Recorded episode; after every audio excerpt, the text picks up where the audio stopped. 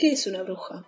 ¿Y por qué es un término tan negativo, o lo era al menos, hasta que nos apropiamos de él y lo resignificamos? La connotación negativa de las brujas nace con el catolicismo. Qué extraño, ¿no? Ya que todas las sociedades primitivas contaban con chamanes, curanderas, sanadoras, que eran parte importante en esas comunidades. Eran las que curaban, las que aconsejaban, las que conocían íntimamente los ciclos de la tierra y de los cuerpos. ¿Qué las convirtió en seres malignos? Bueno, para entender eso tenemos que volver a Eva, la terrible y descarada Eva, que ante la sugerencia de la serpiente decidió dudar y proponerle al perfecto Adán, que estaba ahí papando moscas, comer de la fruta prohibida. La punk de Eva, podríamos decir, la anarca de Eva, que no tuvo miedo de una serpiente parlante y decidió no hacerle caso al viejo volador de barba blanca, que estaba muy interesado en prohibir cosas pelotudas. Eva, decíamos, como siempre todo es culpa de Eva. Cada mujer debiera estar caminando como Eva, acongojada y arrepentida, de manera que por cada vestimenta de penitencia ella pueda expiar más completamente lo que ella obtuvo de Eva, el estigma, quiero decir, del primer pecado, y aborrecimiento atado a ella como la causa de la perdición humana. Con dolor darás luz a tus hijos, necesitarás de tu marido y él te dominará. ¿No saben que cada una de ustedes es una Eva? La sentencia de Dios en el sexo de ustedes vive en estos tiempos. La culpa debe existir también por necesidad. Ustedes son la puerta del infierno. Ustedes son las que rompieron el sello de aquel árbol prohibido. Ustedes son las primeras desertoras de la ley divina. Ustedes son las que persuadieron a Adán, pues el demonio no tenía valor suficiente para atacarlo. Ustedes destruyeron tan fácilmente la imagen de Dios, al hombre, por causa de lo que ustedes merecían, esto es, la muerte, aún el Hijo de Dios tuvo que morir. Esto escribía el simpático Tertuliano, uno de los padres de la Iglesia. Ese hecho ficcional de la Biblia fue la excusa para que la Iglesia pusiera a la mujer en el lugar de oscuridad. La casa de brujas tuvo una causa principalmente política, intentar hacer al enemigo más verosímil y hacer que el mismo pueblo responsabilizara de sus miserias a los embrujos y no a la Iglesia y el Estado, que eran los verdaderos responsables. Y la mujer fue el chivo expiatorio perfecto. Fue el Papa Inocencio VIII el que abrió la tranquera para el descontrol.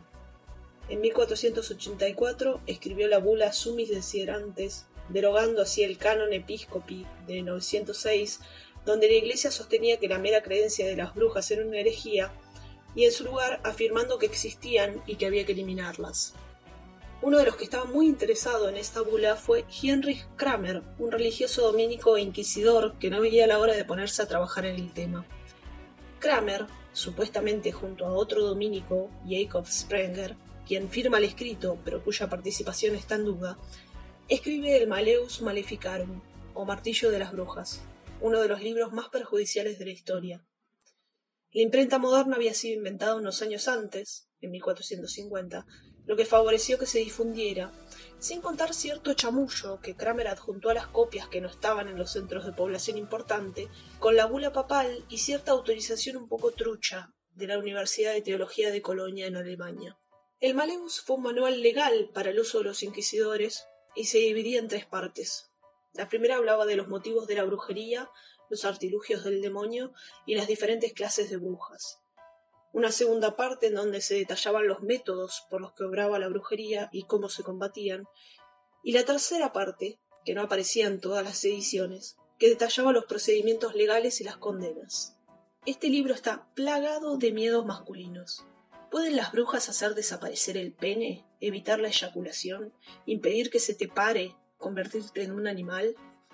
Y más allá de estos terrores masculinos, porque nada de hacerte cargo de tu pito, Heinrich, los otros postulados apelan a los reglamentos sociales más básicos. Las brujas pueden hacer abortar a alguien con solo la mirada. Se comen bebés recién nacidos y sin bautizar en escabeche. Copulan con demonios, que evidentemente no tendrían tus problemas, Heinrich.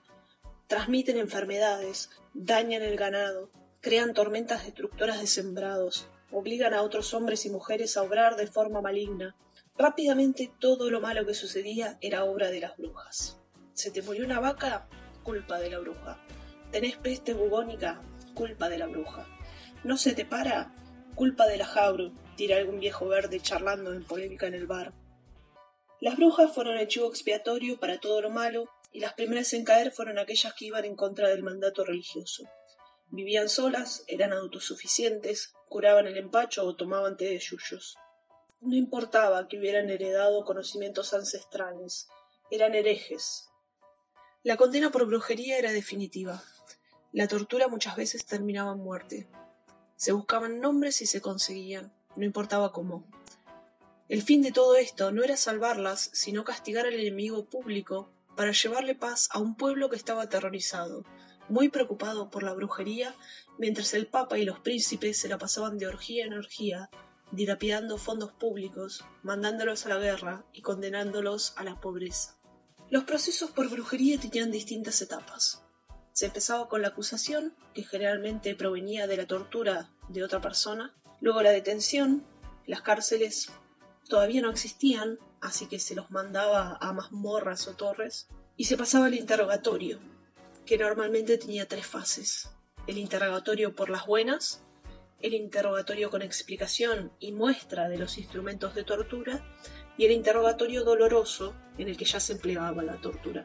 En los casos de proceso por brujería, la limitación de una obra no era respetada, ya que se trataba de crimen exceptum, crímenes excepcionales, lo que exigía una dureza especial. A menudo se usaban en pulgueras que aplastaban las uñas, falanges y nudillos de forma lenta y progresiva, la rueda, que consistía en atar a la persona a un banco o a una cruz para romper con una barra de hierro o algo similar todos los huesos y articulaciones, cuidando de que no muriera, ya que había una segunda parte en el que se la colocaba en una rueda con los tobillos tocando la cabeza, para lo cual las piernas debían dislocarse hacia arriba. El potro, en el que la acusada era atada de pies y manos a una superficie conectada a un torno, que al girar tiraba de las extremidades en sentidos diferentes. Tampoco se respetaba la regla habitual de que solo se podía torturar a un preso tres veces, y si hasta ese momento no se había producido una confesión, había que liberarlo. En el Maleus Maleficarum se recomendaba declarar la retoma ilegal de la tortura con pruebas nuevas como una continuación. También se usaban las pruebas a las brujas que en realidad estaba prohibido su uso, pero muchos tribunales en diversos lugares lo usaron porque hacían lo que se les cantaba.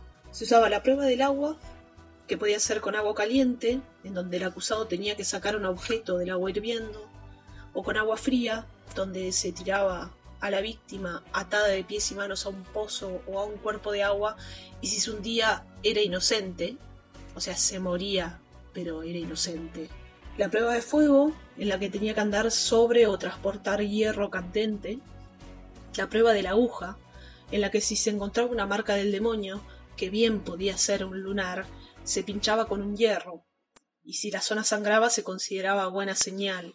La prueba de las lágrimas, ya que se creía que el que ejercía la brujería no podía llorar. La prueba del peso, porque se afirmaba que una bruja o brujo no podía pesar más de 5 kilos, ya que tenía que poder flotar o volar. Luego venía la confesión, que se obtenía por la tortura, y el interrogatorio para obtener cómplices, lo cual hacía que estos procesos se dieran en cadena. Luego, la condena. Al delito de brujería le correspondía la muerte por fuego, es decir, la hoguera. Y si bien la Inquisición impulsada por el Maleus se desarrolló en Europa Central Procesos posteriores, como el de Sugarramurdi en la Inquisición española en 1610 o el de las Brujas de Salem en 1692, se valieron del espíritu legal que invocaba el libro para proponer estas locuras como procesos civiles y no puramente religiosos. Pero, por desgracia para ti, Heinrich, la brujería no murió, sino que sobrevivió y se resignificó. El nacimiento de movimientos como el Wicca el resurgimiento de prácticas druídicas o chamánicas deja al pobrecito Heinrich y sus secuaces en el lugar que les corresponde, el de fanáticos religiosos, asesinos y misóginos, aún en su contexto histórico. A pesar de que términos como Habru y tantos otros siguen presentes, cada vez usamos el término brujo o bruja con una connotación más positiva. Son les que hacen caso a la intuición, les del aquelarle, de las palabras sanadoras, les que curan el empacho o el mal de ojos, les que dan consejos certeros, les que hacen reír cuando hace falta, les que salen a la calle cuando nada parece a su favor, les que gritan cuando hay alguna injusticia. Todos tenemos algo de brujas. Al fin y al cabo, Heinrich, te recuerdo, somos les de todas las brujas que no pudiste quemar.